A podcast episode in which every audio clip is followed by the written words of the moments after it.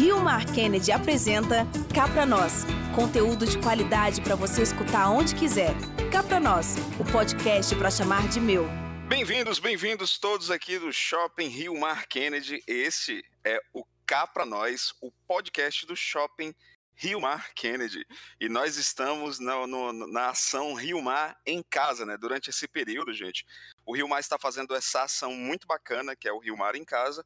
Nós estamos aqui, né, nesse período de isolamento, também gravando cá para nós em casa. E para comemorar esse dia tão especial, né, que ano passado, no dia 25 de maio, nós fizemos um grande evento. Eu tive o prazer de ser o apresentador desse evento, junto do Rio Mar Kennedy, da Highlight Produções, em que nós comemoramos o Dia do Orgulho Nerd. E hoje, o Cá para Nós é justamente para comemorar esse dia tão especial. Eu estou aqui com a presença incrível da minha querida Amanda. Olá, gente. Bem com vocês? Tudo bom, Amanda? Fala de onde você veio, de que terra é essa, essa terra otaku meio oriental, né? Das incríveis terras dos mangás shoujo.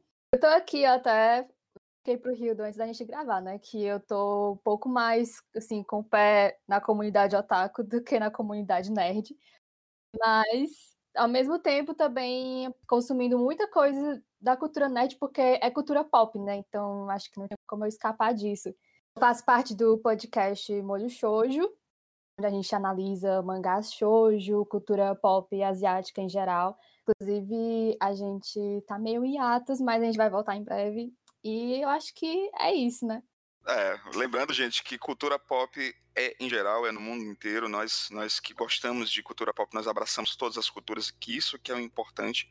É, eu costumo até dizer, não é mangá, para mim é quadrinho japonês e acabou, é quadrinho, gente. Então, todo mundo se abraça nesse universo muito bacana. Eu também estou com um rapaz aqui que faz análises de cinema, cinemas da cultura pop, cinema net.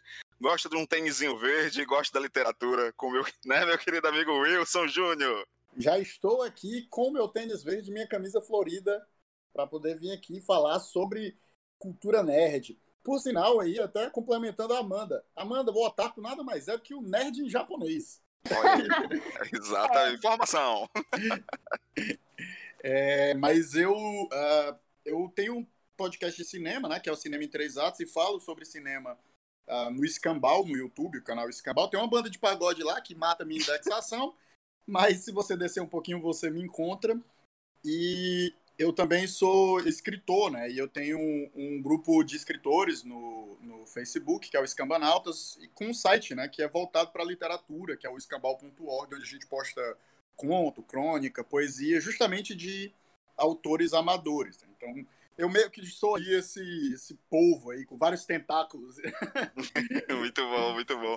É, gente, eu acho que é, é, inevitável, né, a gente falar sobre a cultura pop, lembrando mais uma vez que ano passado foi, foi incrível. Eu tô com muita saudade dos eventos, né, junto com o pessoal do Rio Mar Kennedy, da Highlight Produções, que sempre me chamam para os eventos ligados à cultura pop, a quadrinhos, para me fazer essa mediação, com os dubladores. O Dubla Show é um evento que eu tô com muita saudade de mediar.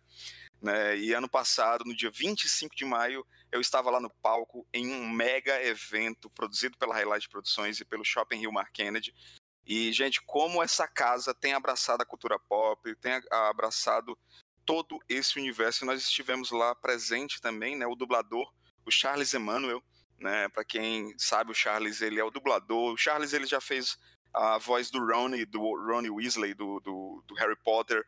Ele faz a voz mutando dos Jovens Titãs, né? Do, do tema nos Cavaleiros dos Zodíacos.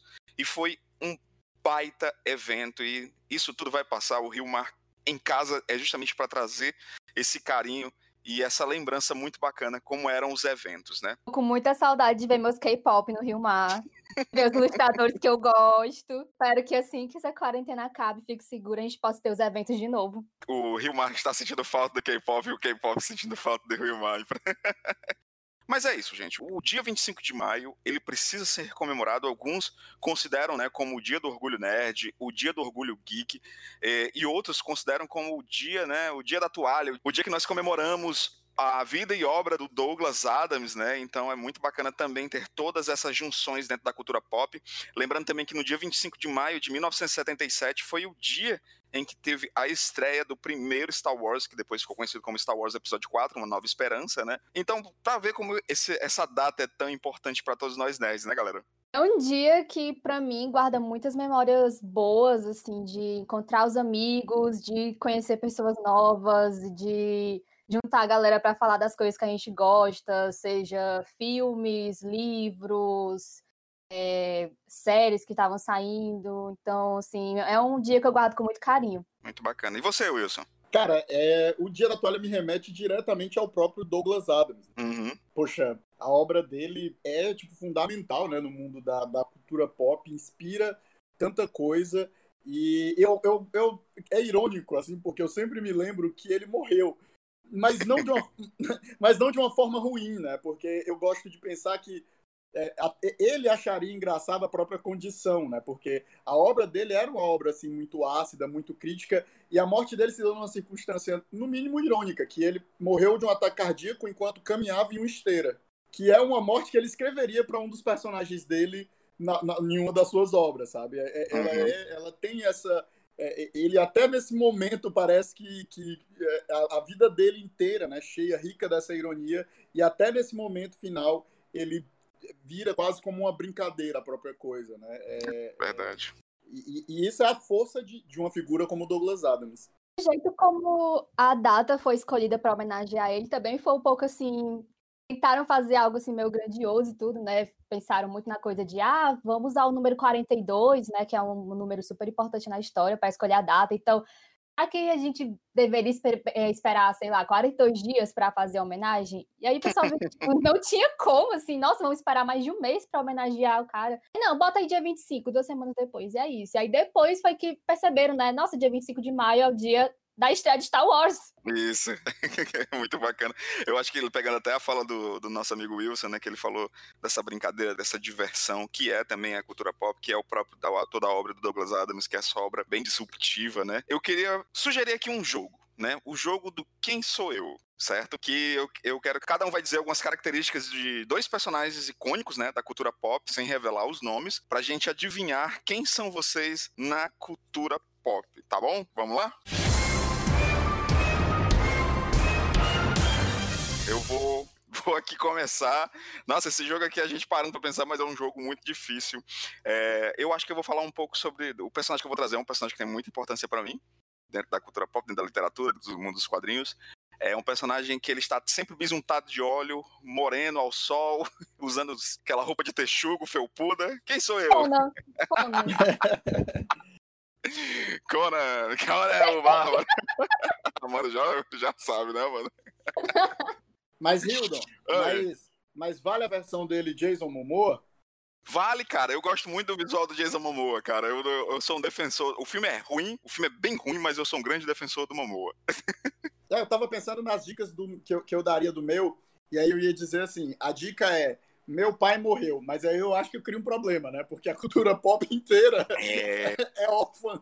Se você for pros animes também, todo protagonista de shonen não tem pai. É uma regra, assim. É uma regra para você ser um herói de shonen, né, Amanda? Ou você não tem pai, ou você tem um pai muito ruim. É verdade, é verdade. Rapaz, eu, ou, ou você é um pai muito ruim, abraço Goku. Wilson, você dizendo que você, o seu pai morreu, eu vou em Batman, eu vou no mais fácil. Então eu vou dar outra dica. É, meu tio matou meu pai. Eita, parece aquele filme nacional, né? Meu tio matou um cara. O teu tio matou o teu pai. Caramba, mais dica aí, cara, ajuda aí. Esse personagem, ele, é, ele veio desse planeta, ele veio da Terra, ele é um alienígena.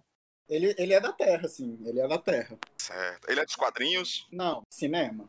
Cinema. Seu tio matou ele. Caramba. Rapaz. Eu vou, Dá outra dica aí.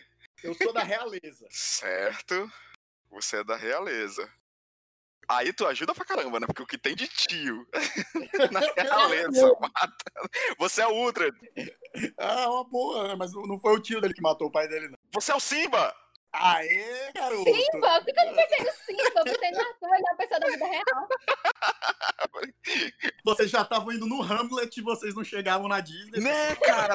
Eu de verdade eu tava de- pensando, cara, alguma coisa shakespeariana. E na verdade é, né? Porque É, shakespeariano, sim. Não deixa de ser. você, Amanda, bora lá. É, a personagem que eu escolhi é uma personagem que chora muito, tem muita preguiça, mas também é tem muita coragem. Caramba.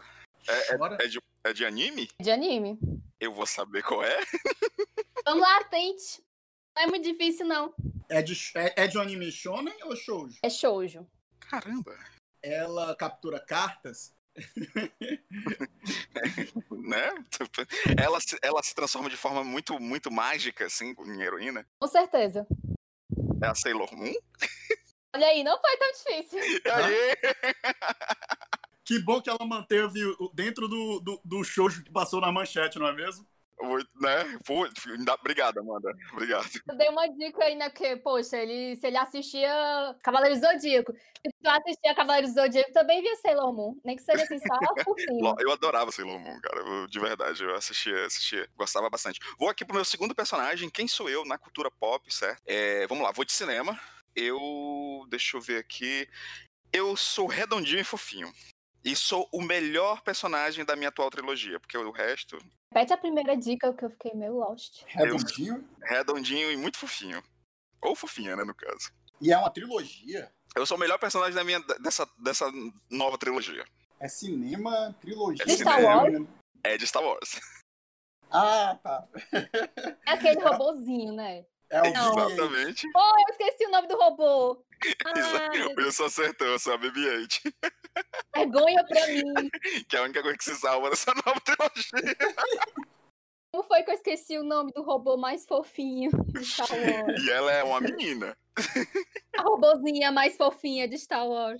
Muito bom, muito bom. Vamos lá, Wilson. Não vem com o negócio Shakespeare de novo, não, pra confundir a cabeça da gente, rapaz. Ah, não. Esse aqui seria. Eu tinha pensado num originalmente, mas ficaria complicado. Então vamos ver aqui. Eu sou um personagem de série. Ok. E eu me apaixono. Por favor. Não, não, não venha. Isso! Só é isso. Aí eu me apaixono por Simank. Eu me apaixono muitas vezes. Ah, tá o Ted Musby. Ah! Acertou! Assim. Então era pra dizer, eu sou um Chernobyl. Ah, eu tinha acertado. Eu não, eu, não, eu, eu, não, eu não concordo com essa teoria do Ted como Chernobyl, não. Cara, a gente vai ter que ter uma conversa sobre isso, seríssimo. Vamos fazer uma intervenção. Sim. Sim, gente, parem de se, se lin- linkarem tanto com o Ted Musk de Howard Mitchell Mada. Ele é um personagem muito errado. E você, Amanda, seja legal com a gente mais uma vez, como você foi na primeira rodada. Ok. É... Esse personagem, ele é muito inteligente e ele está sempre viajando. É de Ok. anime? Não, É do Ele cinema? está c- cinema. Cinema. E ele está sempre viajando. Não, não é do cinema. É o Indiana Jones. Não é do cinema. É da, Ah, não é litera- cinema. é da literatura? Eu creio que não, ele é de série. Logo a dica. Tá de série, ele é muito inteligente e vive viajando. Mas o viagem é uma viagem física ou uma viagem literal? A viagem física. Física. Eu já matei essa, que é o Doctor Who. Acertou. Caramba! muito bom, muito bom. Ai, gente, Inteligência e viagem, meu amigo. E em muita quantidade tinha que ser. tinha que ser o O homem para quieto. eu não gosto. Não gosto de Doctor Who. O pessoal vai me bater, mas eu não sou muito, não gosto muito não de Doctor Who. Mas eu entendo, muita gente não gosta. eu Acho que é um tipo de humor, assim, que não é bem pra todos. Não, Eu acho que não é nem eu por causa do humor, não. Os efeitos ruins de 10 reais. Também não, porque eu assisti Naruto, algumas coisas do Naruto eu vi que os efeitos eram bem ruins. Não, eu vou- a minha opinião sincera sobre Doctor Who é que é uma série muito ruim com excelentes episódios. Entendi. Vamos, vamos deixar isso no ar. Opinião polêmica. Opinião, Opinião polêmica. polêmica, opinião polêmica. Não vamos falar mexendo, porque eu, eu tenho um pouco de medo do fandom do, do Doctor Who, então eu vou ficar na- calado. Eu sou bem tranquila, então, assim, super entendo vocês não gostarem. Tipo, comigo Vocês vocês têm- não vão ter problema. É, Vocês eu, têm todo o direito de estar errados, né? eu adoro alguns episódios, assim. Eu não vi, eu, eu acompanhei mais assim, o arco do, do Doctor. O jovenzinho, agora eu me esqueci o nome dele, o ator. O Tenet, né? Não, não, depois, depois dele. Ela deve saber, a Amanda deve saber. Eu tô assistindo agora, né? Assim, é, ficou disponível no Globoplay e eu ainda tô na parte do Tenant. E eu tô gostando bastante.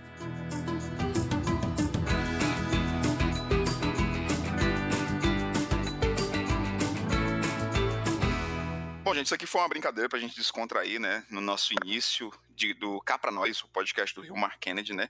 E lembrando a todos vocês que é muito importante essa, é, essa data, assim. Eu sei que existem essas brigas, né, sobre como a nomenclatura, e eu não me importo com nomenclaturas.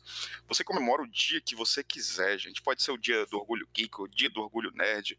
É, eu gosto de dizer que é o dia da toalha, né, porque eu, eu sou muito fã da obra do Douglas Adams, né. E a gente começou o podcast falando um pouquinho justamente sobre o Douglas Adams e toda a sua. Como ele era um, um cara muito linkado ao humor, ele era roteirista do Monty Python, né, durante algumas as temporadas iniciais. E como ele gostava de brincar com essa com o ser aleatório, né? Wilson, é, como você falou, acho bacana você trazer justamente essa experiência, porque tu é, tu é, é, conectado com esse dia, com essa data, justamente por conta do Douglas Adams, né? Cara, é, é, o Guia do Mochileiro das Galáxias, que por sinal eu conheci através do filme, que não fez tanto sucesso, e só depois eu fui, eu fui ler o livro. Eu particularmente gosto do, do eu gosto do, eu gosto do filme. Eu acho que a essência do que é a proposta do Douglas Adams, completamente absurda e caótica, ela está presente no filme. É, apesar de que, obviamente, a, o, o, o, caos né, dentro do universo que o Douglas Adams cria é muito maior. Se você não conhece, né, nunca ouviu falar da, dessa obra, que é uma obra fundamental aí da, da ficção científica até, é, é, apesar do, do, dela ser muito nonsense, né, o Guia do Mochileiro das Galáxias conta essa história de um sujeito que pega carona numa nave no momento que a Terra é destruída. ele pega, assim, aleatoriamente essa carona. E essa coisa que dá o nome do dia da toalha, né, é justamente porque a toalha ela é um acessório fundamental para o viajante, né? O mochileiro das galáxias precisa ter uma toalha com ele. A toalha protege de disparos lasers, a toalha serve de abrigo, a toalha cai resíduos de comida nela que você pode uhum. depois é, é, sugar da toalha e absorver esses alimentos no futuro. Então é. é, é usada eu... como vela, se você precisar de uma jangada. pode usar para se enxugar se ainda estiver prestando depois de tudo isso. Exato. É, é, então é tipo todo esse nonsense e, e o próprio a própria, essa própria obra do Douglas Adams, ela acaba misturando e trazendo muitos elementos que fazem da cultura pop ser tão legal, né? Ela, em si só, é uma obra extremamente plural. E, a, e o fato de ser uma obra que viaja por, por, planetas, né, por culturas diversas, eu acho que incorpora nela essa, talvez essa essência do que é a cultura nerd e, e, a, e, o, que, e como a cultura nerd, de certa forma, abraçou a cultura pop como um todo. Entendi, entendi. E para você, né, Amanda, como você falou, né, Hilda, eu vou falar um pouco mais sobre esse universo otaku, universo que eu, que eu consumo mais. E apesar de tudo, assim, devido às amizades que a gente foi adquirindo, tanto lá no, nos grupos de quadrinhos que a gente participa, participa, né, a, a própria, hoje em dia, o, o Morishori tem os, os drops lá no site do Cosmonet, do qual eu também faço parte. E como você falou, né, sobre esse universo da cultura otaku e como ele acaba também fazendo parte do universo geral, né? Por exemplo, obras, é, eu, eu nunca fui otaku, né? Mas eu assistia Cavaleiros Zodíacos, eu assistia Akira, eu sou apaixonado por Akira. E como esses universos eles estão ali completamente interligados, como o Wilson mesmo falou, né? Otaku é nerd, é fã, é aquele fã fervoroso, né? No, em algo. E nós, que quando gostamos de, de algo, realmente somos, somos muito fervorosos, né? É, né? Até porque otaku, assim, Aqui no Brasil, a gente usa a palavra otaku com essa definição de fã de anime de mangá, mas ao pé da letra em japonês, otaku significa esse fã que é muito fervoroso, quase obcecado por alguma coisa. Pode ser qualquer coisa. Então, o Hildo, por exemplo, ele poderia ser um otaku de Conan. é até um pouco pejorativo o termo para eles, né? É, para eles é uma coisa assim pejorativa e eu acho sempre muito engraçado porque aqui é algo super comum. É, mas falando sobre essa coisa, essa questão a cultura otaku acabar se misturando e fazendo parte da cultura pop, acho que aqui no Brasil a gente tem muito essa presença da cultura otaku, até porque nós somos o país que abriga a maior comunidade japonesa fora do Japão. Então, desde muito cedo a gente tinha é, essa circulação de quadrinhos japoneses, até porque as famílias traziam para cá, porque queriam continuar passando essa cultura para os filhos e tudo, e a coisa foi se popularizando. E aí também veio a manchete, trouxe os animes, né? Então eu acho que mesmo hoje em dia, as pessoas mais novas que não pegaram, né, a, a, esse canal, eu, por exemplo, sou de 95, né? Então, assim, eu acho que quando eu nasci ainda tinha manchete, mas eu peguei, tipo, os últimos respiros da, da TV Manchete. ah, você ainda conseguiu pegar o, o, o fôlego final. Sim, peguei assim, o último suspiro a saudosíssima TV Manchete, né? Porque até eu não vivi essa época, mas tem muitas coisas que passavam na Manchete que eu gosto hoje, né? Como, por exemplo, o Yu Hakusho, o próprio Sailor Moon, Cavaleiros do Zodíaco, que eu ainda não assisti todo, mas eu gosto muito do anime. E são elementos que continuam presentes na cultura pop, mesmo sendo coisas bem antigas, porque elas vão se renovando, vão se ressignificando, continuam presentes, é, como ícones culturais e inspirações para artistas, para as pessoas que gostam de anime, que gostam de cultura pop. Então, hoje em dia a gente vê muita coisa de Sailor Moon, desses animes que passavam na manchete, o Dragon Ball, as coisas que passavam também na saudosa TV Globinho a gente passou um tempo aí sem ter nada é, de, de programação infantil mesmo, né? Tipo, não, não só de anime, mas de desenho, de animação, de qualquer coisa que fosse voltado para criança, mas com serviços de streaming, inclusive com animes que são lançados diretamente nesses serviços, né? Como na Netflix, Amazon Prime, é, o Crunchyroll, que é um serviço só para anime, agora ele está disponível mesmo com plataforma brasileira e tal. É, vejo que vão surgindo coisas novas também e vão surgindo novas comunidades, né? novas comunidades não, né? Pessoas novas entrando para a comunidade otaku e em vários pontos, né? Comunidade nerd, comunidade otaku, todo mundo se encontra. Tem muita gente que gosta das coisas, é, dos quadrinhos de super-heróis, dos cómics americanos, e também gosta de quadrinhos japoneses, porque no final das contas, como o Hildon já falou, é tudo quadrinho, né? A gente gosta muito dessa linguagem. É verdade, é verdade. Pode falar, Wilson. Não, é só porque é curioso, porque se você for realmente olhar, o grande fenômeno de cultura pop que explode no Brasil é o fenômeno dos animes, né? Com Cavaleiros do Zodíaco, com, com Samurai Warriors, com Shurato ali no começo dos anos 90. E, é, e é um fenômeno nerd mesmo, se você for observar. Porque tinha. É, começaram a sair as revistas Herói, começaram a, a, a, ter esse produto a, de massa. A, Herói, a revista Herói era capricho do nerd. Exato, era capricho do nerd na época. Você tem matéria sobre as joias do infinito do Thanos na Herói, você tem matéria sobre os bonecos, você tem matéria sobre um conjunto gigante de desses conteúdos ditos nerd, né? E no fim das contas, o que impulsionou a Herói a fazer sucesso e a de fato ser publicada foi, na verdade, o grande sucesso que o Cavaleiro do Zodíaco fez aqui. Porque, é por mais que tivessem ali outros conteúdos para compor a revista, o que vendia de fato ela, ela era o sucesso do Cavaleiro do Zodíaco. E só, e assim, e demora mais de uma década para a gente de fato compreender é, a cultura otaku e essa cultura japonesa de fato, né? É, não necessariamente se fazia essa associação desses desenhos da época, tanto Sailor Moon, como eu falei, né, o Hakusho e, e, e o Cavaleiro Zodíaco, a cultura japonesa, né? Eram só desenhos diferentes do que a gente estava acostumado nos outros canais que exibiam majoritariamente é, Hanna-Barbera e essas outras coisas, e, e, eram desenhos que tinham outro tipo de animação, até outros temas, né? Você pegar, por exemplo, o Cavaleiro Zodíaco, era um shonen, né? Que é um desenho mais voltado para o público jovem, enquanto o, a, os desenhos da Hanna-Barbera eram normalmente desenhos voltados para o público infantil. Então, só o fato da gente poder se deparar com um tipo de conteúdo que era bem diferente daquilo que que estava, pelo menos nos grandes canais, né, na Globo, no SBT, etc., já acabou sendo aquela coisa que tomou de conta, né? Muito bom, é verdade, é verdade. Eu acho que nesse momento, né, a, gente meio que fez um preâmbulo inicial do como a cultura nerd, a cultura otaku chegou. Eu gosto muito de, de sempre lembrar para todos, né, como aqui no Ceará, né, principalmente, a cultura otaku ela chega muito poderosa a ponto de mangás serem lançados antes aqui no Ceará por conta de como, por conta dos eventos, né, ligados a essa área e, como essa, esse universo ele abraçou, né? Pô, nos anos 2000, cara, meados dos anos 2000, todo mundo lia um mangá e era algo super novo, né? É, a gente tem aqui o, é, pessoas de, de, idades diferentes, no, diferentes aqui no nosso bate-papo, né? Eu, por exemplo, eu sou uma cria dos anos 80, e vivi muita coisa assim, pô, vivi Thundercats, He-Man.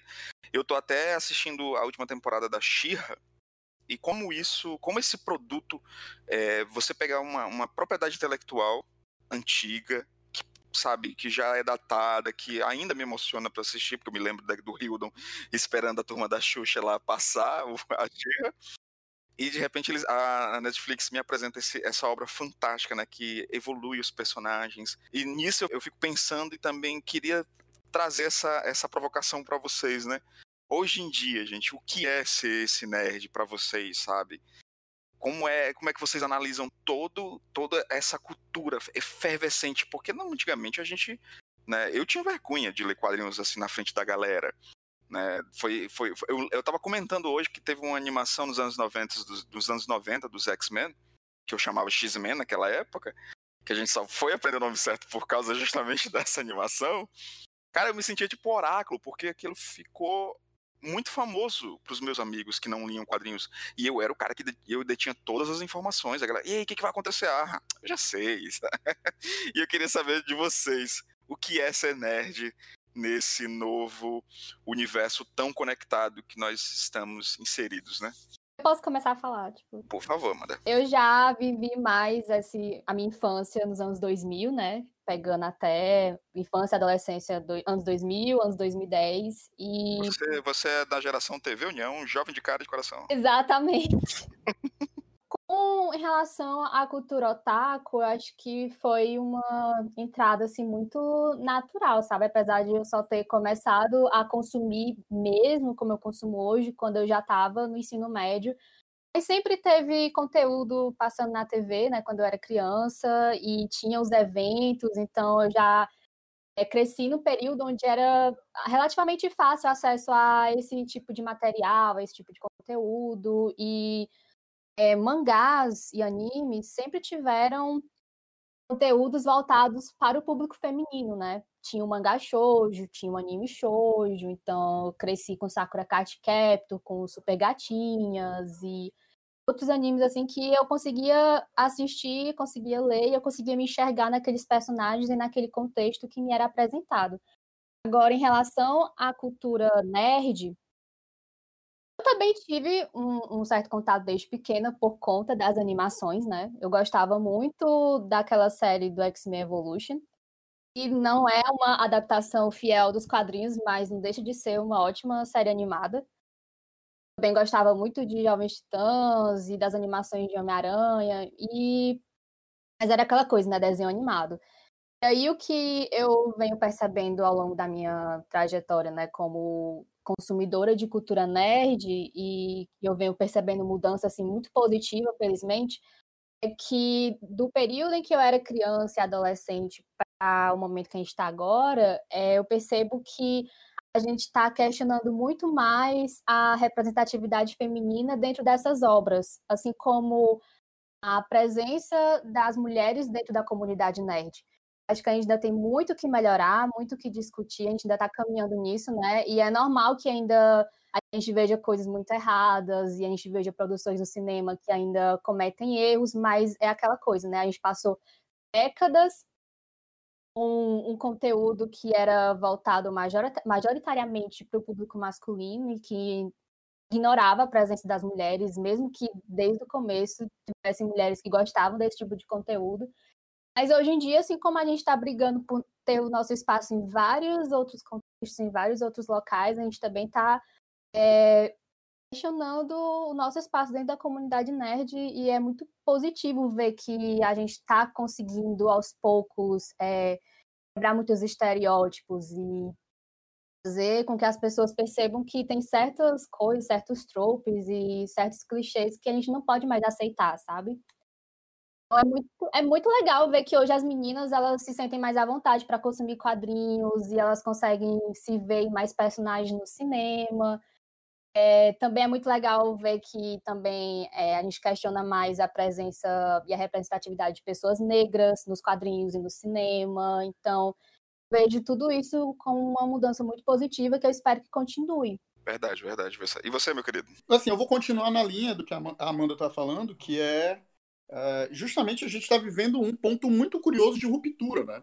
É, acho que a gente teve um, um, momento ali no início dos anos 2010, né, que quando a coisa nerd começou a ficar mais mainstream, né, a série Big Bang Theory começou a sair e começou a sair os filmes de, de quadrinho no cinema, né, então a cultura otaku já estava bem generalizada, assim, por conta do, da ascensão dela nos anos 2000, e a gente teve uma. uma é, é, o que veio acontecendo é uma força meio reacionária por parte do Nerd. O Nerd, na realidade, ele saiu daquela posição do sujeito que sofria bullying, e aí ele viu uma ascensão e virou meio que o sujeito que faz bullying. Só que eu acho que a gente já meio que está chegando no momento que isso está começando a ficar para trás, né? justamente por conta de que eu acredito que dentro dos ambientes Uh, não só de produção, né, ou seja, dentro dos estúdios, dentro dos, do, das editoras de quadrinho, os veículos de comunicação, se você pegar os maiores veículos de comunicação, eles sempre, na verdade, estão exaltando esses passos que são que estão sendo dados em direção a, a público LGBT, a, questão de diminuir a, a misoginia, a questão de, de pluralidade racial dentro das obras. Então, esse momento especificamente é um momento que está acontecendo muito embate dentro do chamado meio nerd, né? Porque a gente tem é, pessoas que são o, nerd boomer, né? Como tem até, até vários twitters engraçados que tweetam as coisas de nerd, de nerd boomer, mas isso já mostra como a gente está num ponto legal, assim.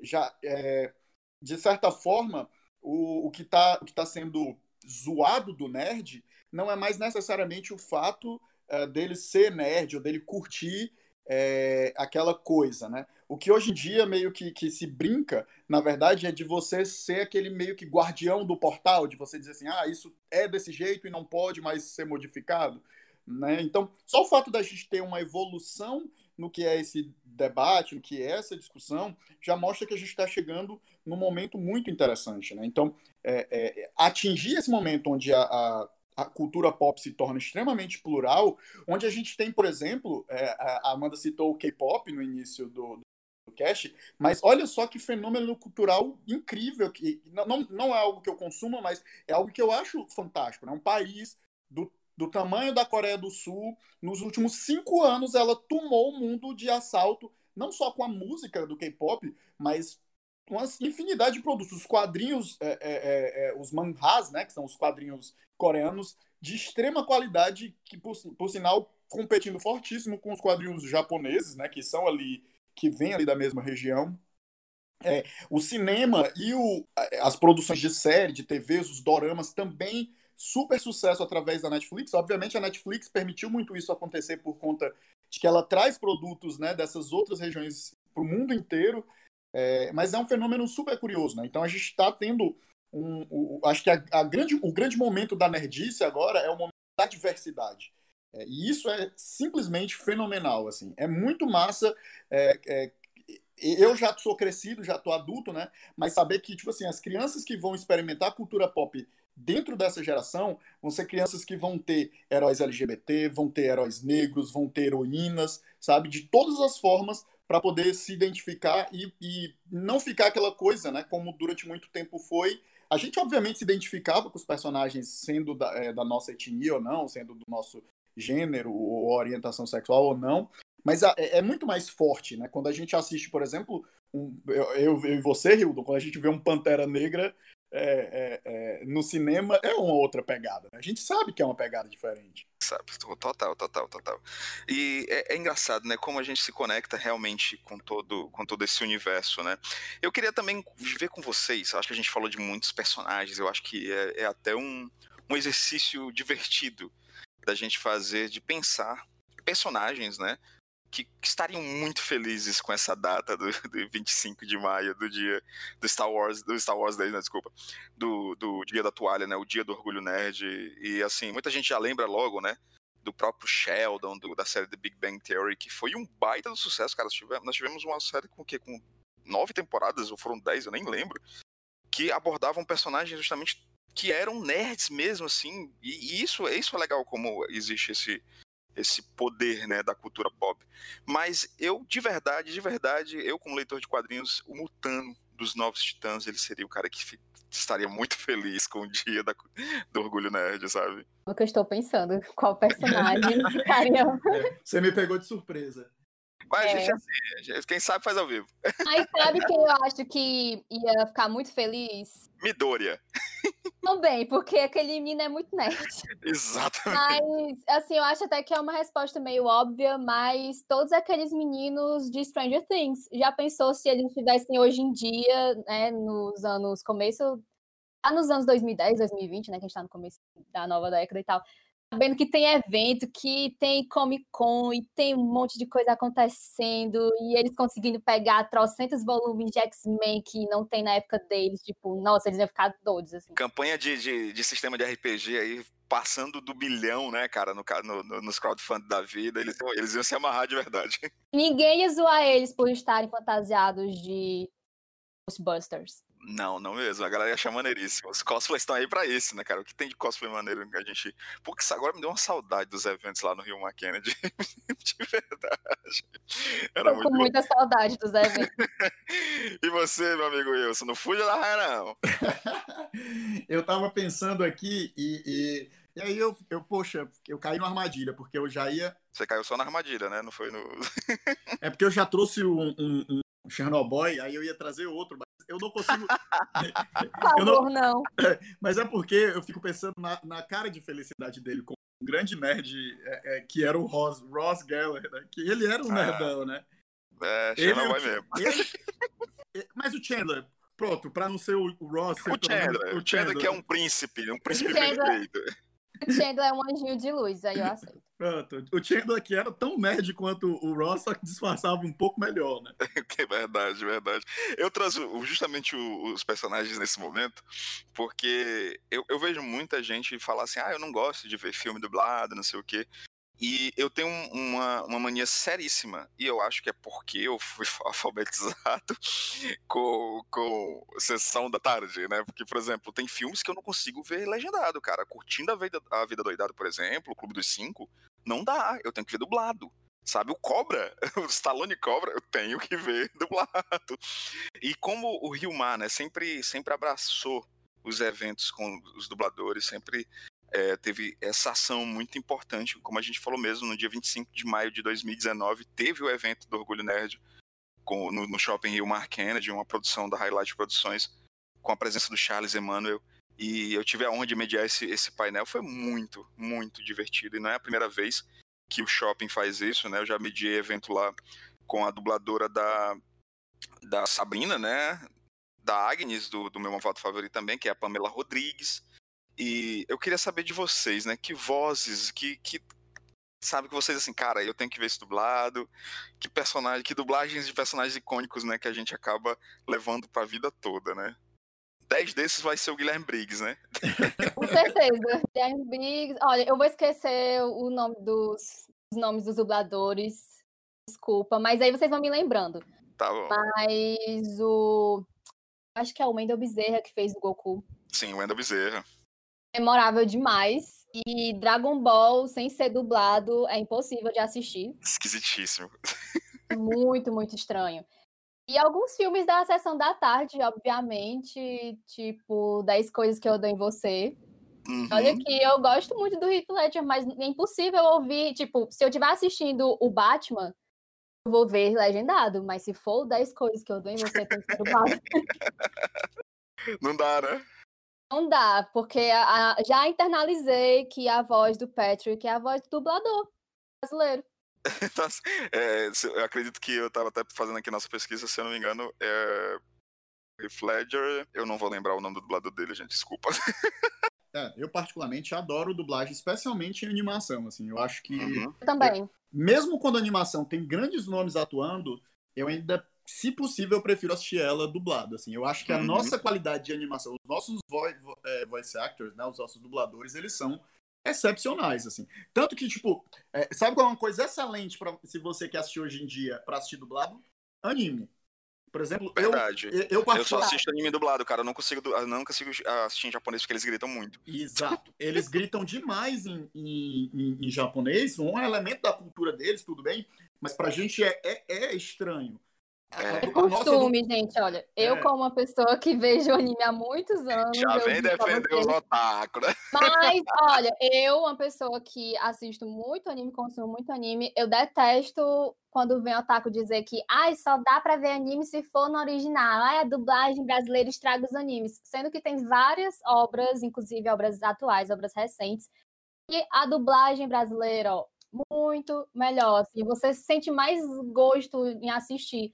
Não só anime, é o Príncipe Dragão da Netflix, que é uma animação que eu adoro. Perfeito, eu amo. Só gosto de assistir dublado. Tira também eu só assisto dublado. Oh, tem um que eu assisti, um anime que eu assisti recente, o One Punch Man. E, e eu tentei assistir a primeira vez, é, eu tava assistindo em japonês. você não... já começou errando porque você tentou assistir o One Punch Man. Você não, não... Eu não gostei tanto dele, não gostei assistindo em japonês. A dublagem brasileira melhora muito o desenho, assim. Tipo, é muito boa a dublagem. Né? Mas assim. A dublagem for... do One Punch Man, é, com todas aquelas piadas e até com alguns, algumas gírias, uns memes, me lembrou muito a dublagem de Yu Hakusho, que pra mim Era é uma das melhores dublagens é. de anime. Aquilo ali, gente, de verdade, é uma das coisas mais incríveis. Né? Porque a, a dublagem, eu, eu, eu já assisti alguns episódios do Yu Hakusho em japonês, mas a dublagem, cara, ela eleva o espírito da zoeira daquele anime de uma forma inacreditável. Ah, Você nunca viu e já achou. Ah, eu sou Toguro. Eu sou Toguro. Cara, tem hora que, o, que o personagem fala assim, rapadura é doce, mas não é mole não. Tá pensando que berimbau é gaita?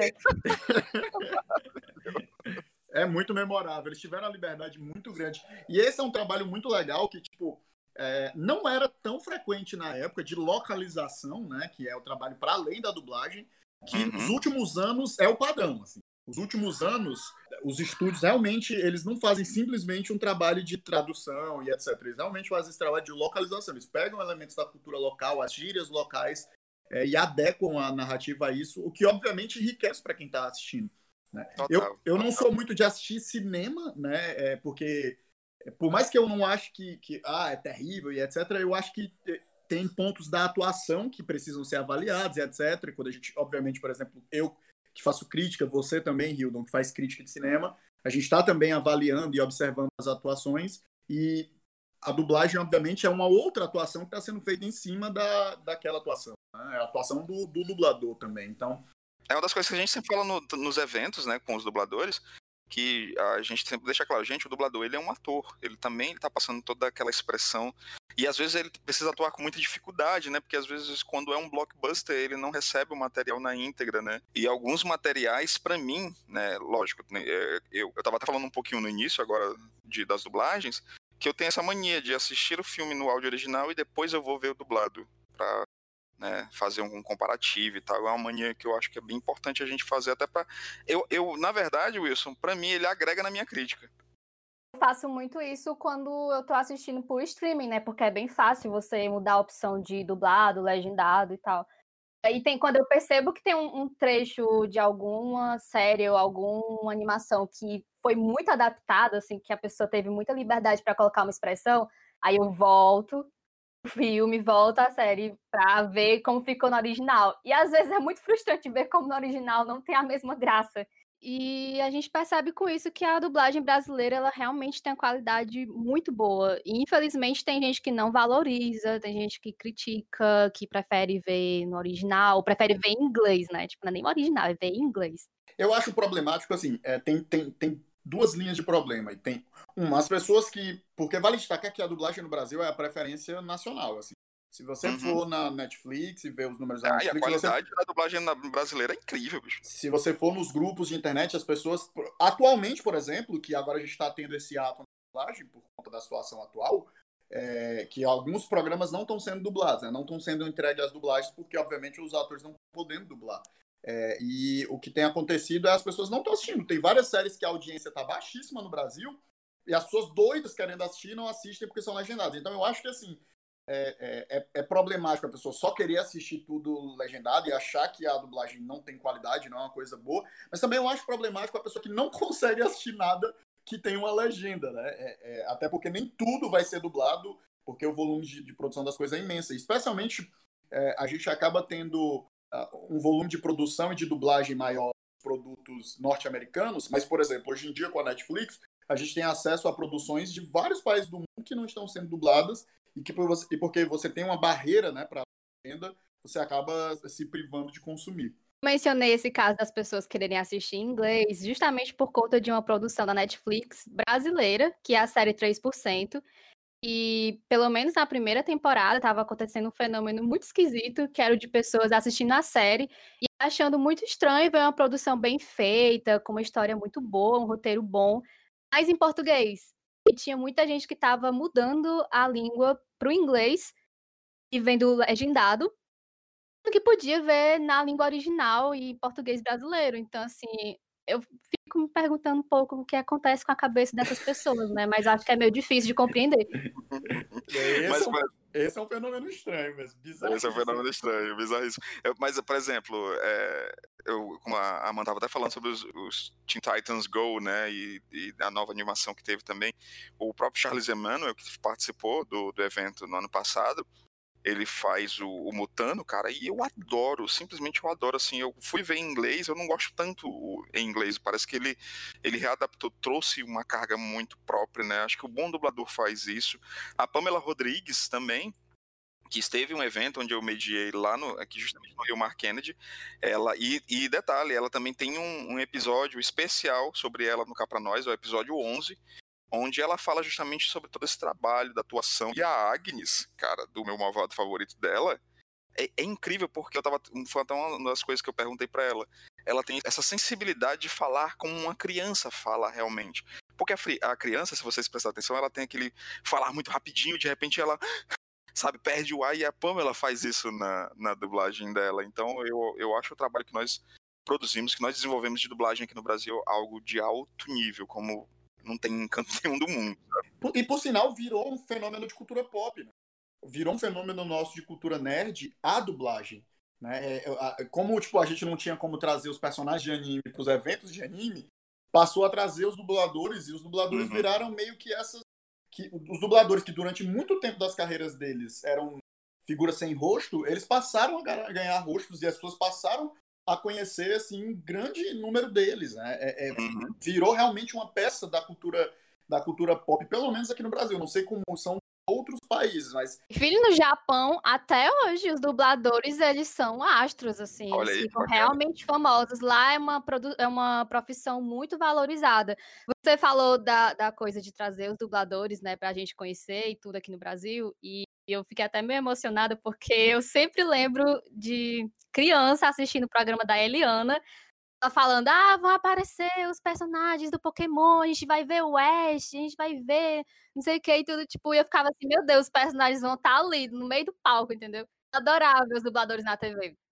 E é muito bacana como justamente existe esse essa grande comoção com os dubladores. A galera tá realmente, hoje em dia, ela, eles são fãs dos dubladores nacionais, sim. Eu vejo isso de perto nos eventos que eu, que eu faço a mediação, né, pelo, nos eventos do Rio Mar Kennedy. O evento com a Luísa Palomanes, né, que foi o primeiro dubla show que eu fiz a mediação, é, cara, foi incrível, cara. A Luísa é uma baita de uma profissional, dubladora da Hermione, da Katara. Eu não consigo ver a Katara no, no áudio original. Eu tenho que ver com a voz da Luísa, porque para mim é muito, muito importante. E lembrando, viu, gente, que alguns desses, de, desses painéis, alguns desses eventos, ou mesmo é, entrevistas à parte, estão nos, nos episódios do Cá Pra Nós, que já está no, no. Tem três episódios para vocês ouvirem. Esse aqui vai ser um novo episódio. Tem episódio de tudo, gente. Tem episódio aqui sobre filmes de terror, sobre games, mulheres nas HQs. Uma, uma entrevista com o Vitor Cafágio. Ó, tem um episódio de cultura coreana, porque no Rio Mar, né, eles abraçam a cultura coreana de uma forma muito bela, muito bacana.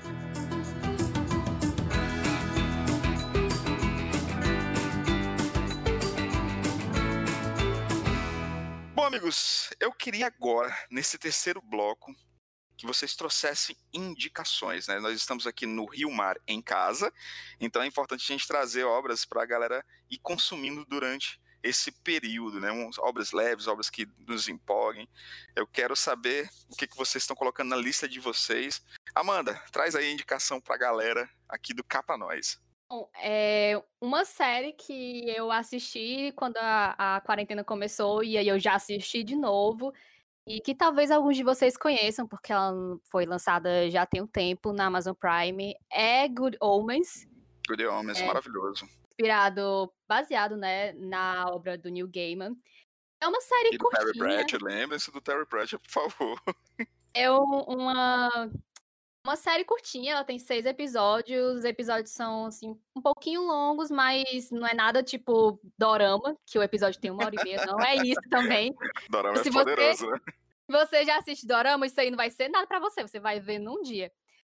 É, e é um, uma série bem leve, bem divertida, apesar de é, acontecer em um momento, assim, bem apocalíptico, né? Porque Está, é, a história começa alguns dias antes do fim do mundo, né? Do Amagedon.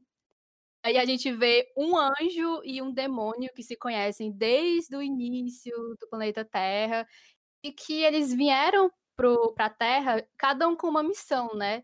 Ficar monitorando as coisas aqui. Eles recebiam várias tarefas, né? Da Terra, do inferno e tal. É meio burocrático, até meio engraçado ver como as coisas funcionam na série. E eles acabam se apaixonando pelo planeta Terra e pelos seres humanos. E, e um vai... pelo outro, né? Um pelo outro. Exatamente. Porque é o melhor casal em muito tempo. Ever, ever. Eu amo, eu amo este chip, eu amo que eles gostam muito de Queen e eles vão comer no Ritz. O chip é real. E aí é a história deles dois tentando justamente evitar esse fim do mundo. Eles é, entendendo que não é necessário sacrificar a humanidade só para provar um ponto entre o céu e a terra e provar quem é melhor. Só que eles começam fazendo tudo errado e aí eles vão tentando corrigir depois. E a, a, série é incrível. E tem o David Tennant que é maravilhoso. Então assistam. Muito bom. A Amanda começou aqui com a série, então agora vamos aqui para uma série, Wilson. Traga uma série para a galera ler, ou desculpa, para a galera assistir em comemoração ao Dia do Orgulho Nerd, né? O Dia da Toalha. Wildon, como você bem sabe, o destino ele é inexorável. Aí sim! então, como o destino é inexorável, eu vou trazer aqui. Vou logo dizer que tem a minha crítica no ar no site do Cosmo Nerd. Foi, acho que é a maior crítica que eu já escrevi da quarta temporada. Tem, tem 1.700 caracteres.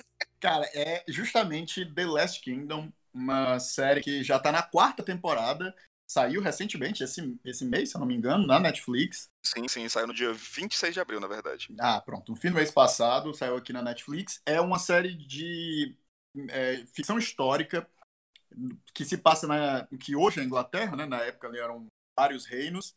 E é uma história que conta justamente a incursão dos vikings na Inglaterra, porém, em vez de contar do ponto de vista dos vikings, ela é narrada do ponto de vista dos saxãos. Na verdade, por um saxão específico, que é o Uhtred de Bebamburg, que é o protagonista da série, que é um saxão que foi criado por vikings, né? Então ele, ele está ali no meio desses dois mundos. Essa, essa série é adaptada de uma série literária de um autor chamado Bernard Cornwell, que é um autor muito famoso por escrever ficções históricas, né? Ele, ele tem um trabalho de pesquisa historiográfica muito bom nos trabalhos dele. E esse não é diferente, né? É um trabalho. Muito prolixo, né? Ele não para. É, ele já está com 14 livros, apesar de que os livros dele nem são tão grandes assim. Né? São livros de Não, mas nesse meio inteiro ele faz um monte de outras ah. coisas. Ah. Eu, eu, fico perguntando, cara, como é que ele consegue? É, é, porque ele lança uma história individual, ele lança mais um da série do Sharp, que já tem 30, uhum. aí lançam Crônicas Saxônicas, tudo no mesmo ano. É, ele, é impressionante. Ele, ele, produz realmente bastante, né? E, e, a série ela, ela tem uma dinâmica muito boa porque ela acaba sempre usando dois livros por temporada. Então é uma temporada de 10 episódios e cada cinco episódios é meio que um ciclo fechado ali, né? Eles tentam de alguma forma sempre conectar para não ficar tão quebrado o ritmo, mas na verdade, no fim das contas, você tem a sensação que são duas temporadas de cinco episódios quando você assiste a série. Exatamente, é, eles cara, fazem essa, essa mesclagem dos dois, de dois livros de uma forma muito fluida, é muito gostoso de ver eu particularmente não gostei, é, assim, não é que eu não gostei, eu gostei do começo, mas eu fui mais crítico nas primeiras temporadas, mas hoje em dia ela é tipo, a série favorita. É, é, a, é a coisa que eu aguardo ano a ano para sair, né? Então... Acho que a, a, a, injeção de dinheiro da Netflix, né? Porque a partir da, da terceira temporada elas se tornou uma produção Netflix mesmo, isso, né? Terceira e quarta temporadas foram produzidas pela Netflix. E eu acho que essa, esse, injetar dinheiro deu uma melhorada na série também. Deu, né? deu com certeza. É uma série que começou como é, da BBC, se eu não me engano. E, e, obviamente os recursos eram bem mais limitados. É, Mas agora ela realmente está com um valor de produção super alto. Na quarta temporada veio com um valor de produção altíssimo. Assim. É verdade. E o destino, sim, é inexorável. Bom, eu vou trazer aqui a minha indicação de série, já que o Wilson roubou a minha. Porque eu ia falar de Last Kingdom. Mas, cara, eu vou trazer uma série que não é tão recente, é uma série do início dos anos 2000, que já é uma revitalização de uma série da década de. Do, do final da década de 70, início dos anos 80, se eu não me engano, que é Battlestar Galactica, cara. Eu sou apaixonado. Fiquei muito feliz que o Amazon trouxe de volta para o seu catálogo, né? Que a Netflix tinha no catálogo dela e tiraram do ar. Inclusive tinha a série antiga também. E, cara, como a, a, a, série é extremamente atual, gente. É uma série de ficção científica com uma trama muito interessante, né? Porque existem os Cylons e a humanidade. Eu não vou dar spoiler, apesar de ser o que, é o que acontece logo no início, né? Mas a, a humanidade acaba entrando numa situação muito caótica. E existe sempre a desconfiança de quem é o inimigo, porque os Cylons eles conseguem se injetar né, num corpo humano de alguma forma e eles, eles são introduzidos dentro da sociedade humana. Alguns dos Cylons nem sabem que são Cylons, ninguém sabe que é ninguém, existe aquela desconfiança, aquela trama política. Cara, uma baita série, uma baita série. Eu fico muito feliz que as pessoas possam novamente aproveitar e assistirem Battlestar Galactica. Vejam que eu acho excelente. Lembrando que o elenco de Battlestar Galáctica foi, eles foram convidados para palestrarem na, lá na ONU, né? Então eles falaram sobre as questões sociopolíticas abordadas na série, sabe? E sou um grande fã, um grande fã. Amanda, agora eu quero que você traga um filme, um filme para as pessoas assistirem durante as comemorações do Dia do Orgulho Nerd. Nossa, aí Calma que eu tenho que pensar, porque exatamente sobre cultura nerd eu não tô lembrando de Tem problema, você diz assim, ah, não é de cultura nerd, mas esse daqui é legal. Ah, posso falar então qualquer filme? Pode, pode sim, tá liberado. Não sou a pessoa mais cinéfila do mundo, aí é meio difícil indicar filmes, mas eu assisti um recentemente que é uma produção coreana, que é o The Handmaiden. E é um filme de suspense e como eu já disse, eu não sou a pessoa mais cinéfila do mundo, eu não sou muito de assistir filmes, e filmes muito longos me dão preguiça. Daí a minha amiga me chamou para fazer uma chamada de vídeo para ver esse filme, e o filme, na versão estendida, tem quase três horas. Eita! Eu já fiquei um pouco preocupada, né? Mas é um suspense tão bom, mas tão bom, que assim, você não sente o tempo passar. E ele é dividido em três partes, então você consegue ir pegando bem a história. Ela tem reviravoltas, então não é simplesmente três horas de nada acontecendo, sabe? E eu não vou dar muitas informações sobre esse filme, porque eu acho que quanto menos você souber, melhor. É daquele tipo de suspense que todas as reviravoltas muito boas de acompanhar. Mas, basicamente, é, é um filme que eu não vou lembrar em que década ele se passa, eu acho que é mais ou menos ali nos anos 30. Mas a gente começa acompanhando um homem indo na casa de uma família, né, na Coreia, indo buscar uma moça que vai ser a é, dama de companhia, a serviçal de uma mulher rica.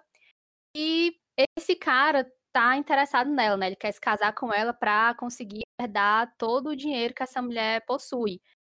E aí o plano dele é que essa moça que ele tá levando, né, para ser a, a dama de companhia, consiga armar tudo para que essa moça rica se apaixone por ele e eles têm todo um plano para depois acabar com essa menina, tipo, tirar ela da história e eles dois ficarem com dinheiro. E ela aceita, né, esse trabalho e vai entrar na casa dessa moça e tentar seguir com o plano. Só que aí várias coisas vão acontecendo e, como eu falei, tem muitas reviravoltas. É um filme que tem uma fotografia muito bonita, um suspense bem trabalhado e vale muito a pena. E assista a versão de quase três horas, porque é muito boa. Sério, vocês não estão cansados, não. Muito bom, muito bom. Wilson, Esse... por favor, não roube o meu e traga a indicação de filme. Esse filme que ela indicou, ela, ele é do. Ela, é do Park Chan-wook, né, que é aquele diretor do Old Boy. É, talvez, foi o cara que apresentou aí o cinema sul-coreano pro mundo. Old Boy é, é fantástico. E por sinal, esse filme, se eu não me engano, até ganhou prêmios, ganhou BAFTA, alguma coisa assim. É, é, é, é um filme premiadinho aí. Bacana, bacana. É, cara, um filme para trazer nesse momento. Eu vou, eu, eu vou indicar um filme que eu gosto muito. E ele é um filme que. Ele não é necessariamente um filme nerd. É, mas eu, eu acho ele um filme muito bonito. E eu acho que é um filme que é legal de se ver, é, dada a conjuntura atual. O nome do filme é Procura-se um Amigo para o Fim do Mundo. Ah, isso é sensacional. Nossa. Eu gosto desse filme. É, é um filme com a Kira Knightley e com Uhum. o Steve Carell. Steve é, uma dra- Carell. é uma dramédia que conta a história de duas pessoas numa road trip pelo mundo. E basicamente o mundo vai acabar daqui a alguns dias. É como se tipo, fosse o Armagedon, só que o Bruce Willis falhou. Sim. E, e, e, cara, é um filme muito bonito, muito doce, um filme que fala sobre amizade, sobre amor, e, e, e, e- eu gosto de recomendar esse filme porque poucas pessoas assistiram, é um filme que passou super despercebido, apesar de ser muito bem atuado, muito bem produzido, muito bem dirigido, super, é, é o mesmo, como eu falei, né, uma dramédia, é um drama muito bonito, mas também é bem divertido de assistir, assim. Então Bacana. fica...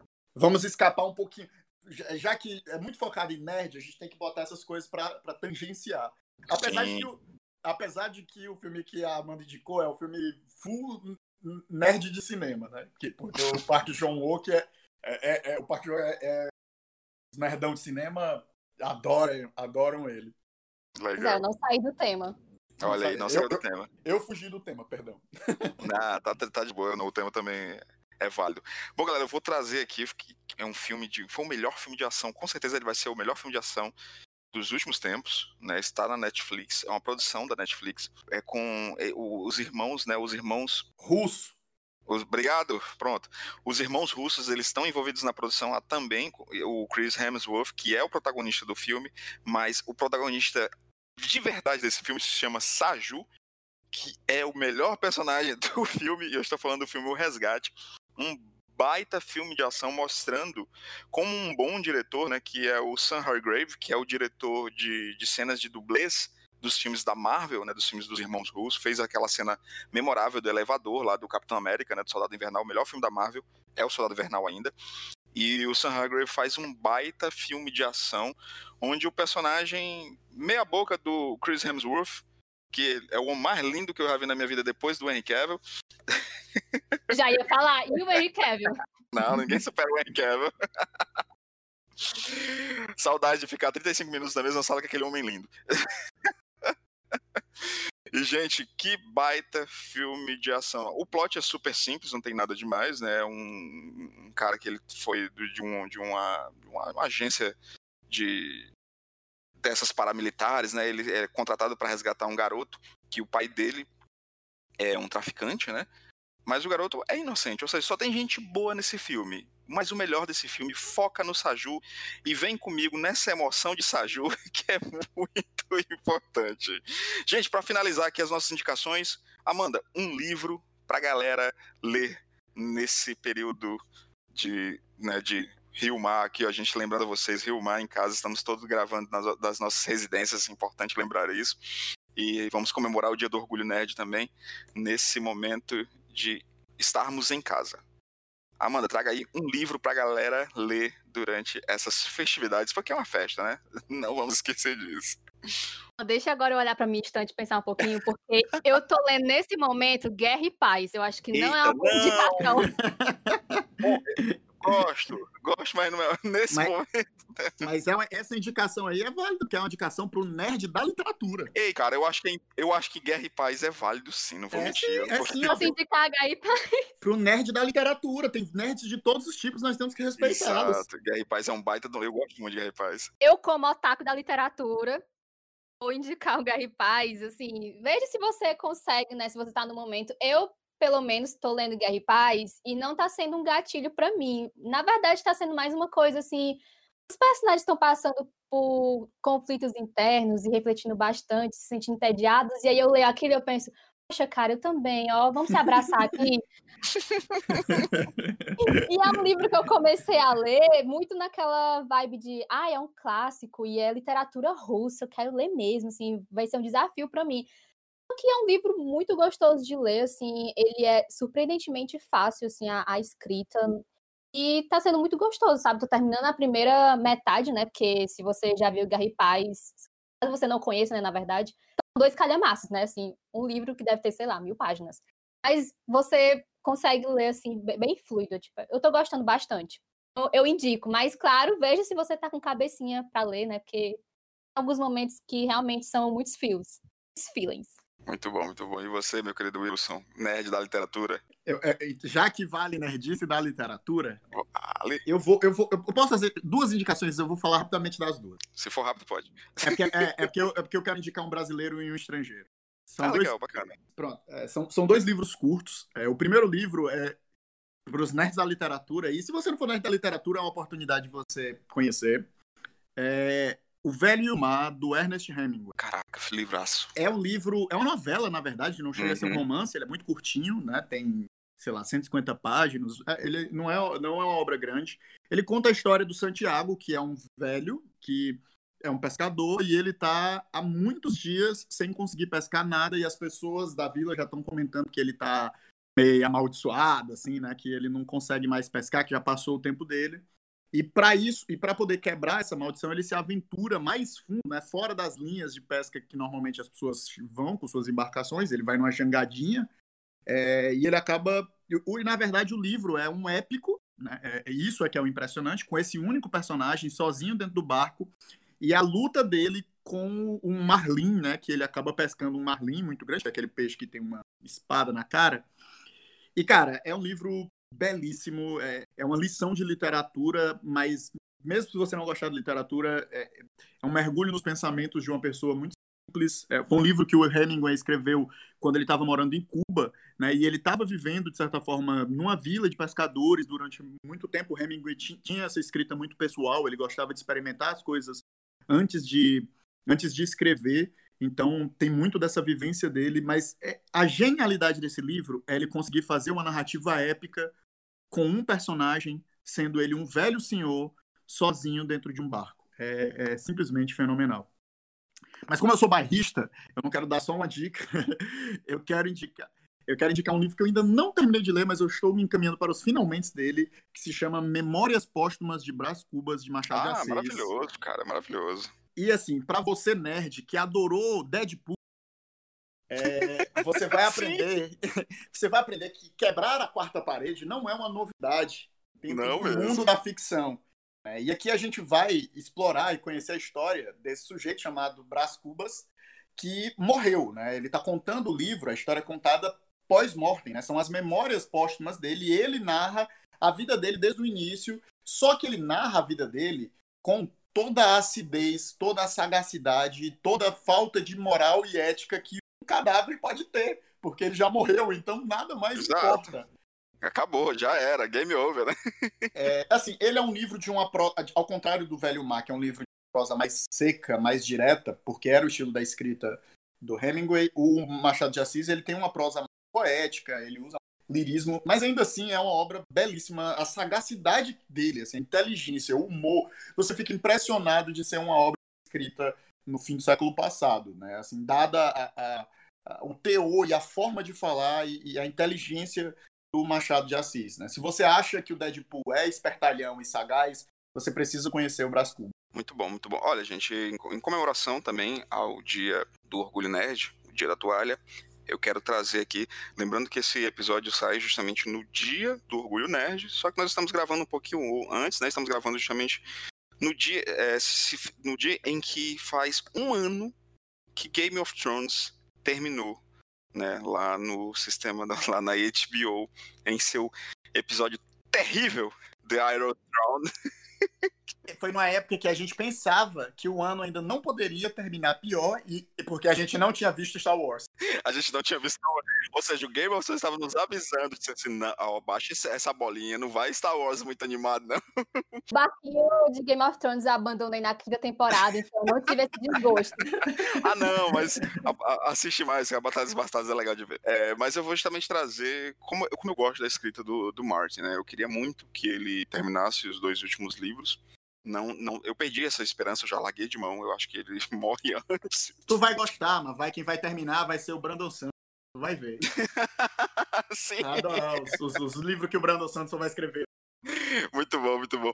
Mas eu quero trazer aqui pra, pra gente um livro que ele saiu no ano passado também, que é um livro que eu gosto bastante, que é Fogo e Sangue, que é escrito pelo Martin, e ele se passa 300 anos antes, né, dos acontecimentos que nós acompanhamos nos livros atuais e na série da HBO. E, pô, tem dragão, cara. O, o sabe, o, o, reino Targaryen está no seu ápice máximo, né? Você acompanha um pouco das tramas iniciais ali, de, das famílias, conhece um pouco mais sobre a, história Targaryen. Né? É o ápice do, do reino Targaryen, então é muito legal de ler, eu gosto muito, gosto muito realmente da escrita, da escrita do Martin.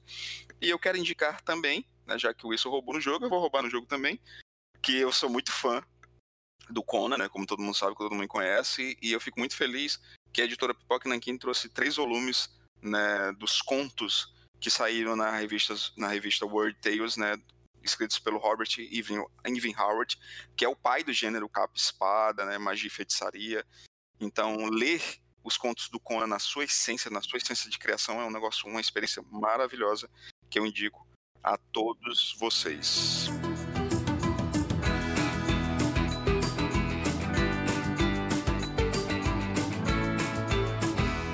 Gente, acho que o episódio aqui foi excelente. Eu, particularmente, me diverti bastante gravando, né?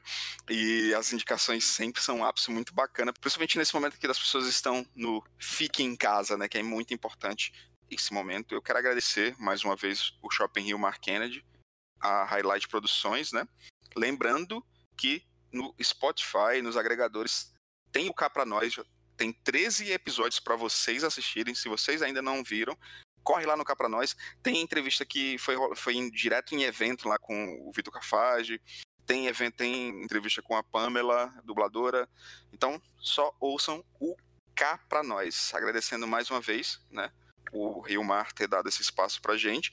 E vocês, meus queridos? Amanda, onde a galera encontra a, as críticas encontra a voz sensata falando sobre esse universo do molho do, do, do, do otaku, né?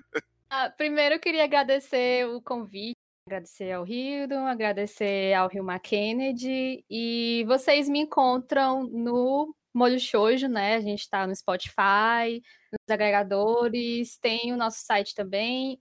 Encontra a gente nas redes sociais, arroba Molho Shoujo. E vocês também encontram o Molho Shoujo no Cosmo Nerd, né? Tem os drops no, é, no Spotify, que são episódios quinzenais. A gente também tá no Cosmo Nerd com editorial, então a gente escreve não só sobre anime, sobre mangá, mas sobre K-pop, sobre séries, sobre livros. Então vocês encontram a gente por lá. E se vocês quiserem me, me acompanhar, o que eu falo sobre as minhas leituras, sobre os mangás que eu estou consumindo, filme, série, enfim, vocês me encontram no arroba Bases de Tinta lá no Instagram. Muito bom, tu faz umas críticas bem bacanas, bem, bem sensacionais lá, que eu acompanho bastante. E você, meu amigo Wilson, onde a galera encontra as suas, as suas análises, os seus contos, né, narrativas, projetos, tem muito projeto surgindo aí, né? No, você me encontra no YouTube, né? No site, no canal do Escambau, no YouTube, é isso, Escambau só. O nosso site que publica contos, crônicas, poesias, que é o escambau.org. E, na verdade, eu vou deixar uma dica, né?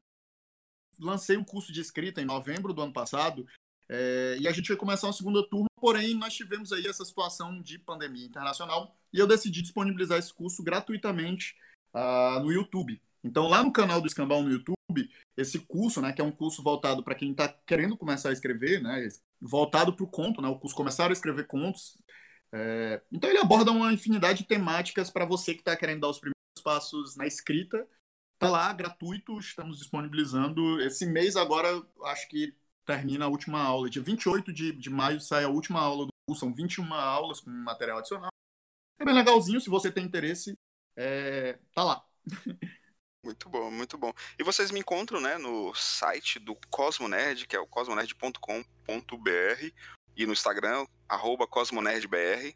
No Instagram também vocês me encontram no, encontram no arroba Hildon Oliver, eu faço arte, eu falo, falo de quadrinho, eu falo de muita coisa lá, dá uma chegada. Posta gato. Posta o gato, importante Você pode ver o Dorimê. Dorime, você pode, você pode ver vídeos exclusivos e fotos do Dorime sensualizando aqui no apartamento durante esse isolamento, que é muito, muito importante. Eu, eu também produzo os podcasts do, do Cosmo Nerd, estão todo, em todos os agregadores. Estou também produzindo o podcast do pessoal do 4 e meio. Ouçam lá, que eu acho que é um projeto muito bacana. Eu tenho a honra de editar também né, os drops do Molho Shoujo, então deem essa força. Vamos abraçar os podcasts. Eu sou um grande estudioso e pesquisador e amante produtor da, de podcast. Eu acho que é uma mídia que veio. É o 2020 é o ano do podcast, né?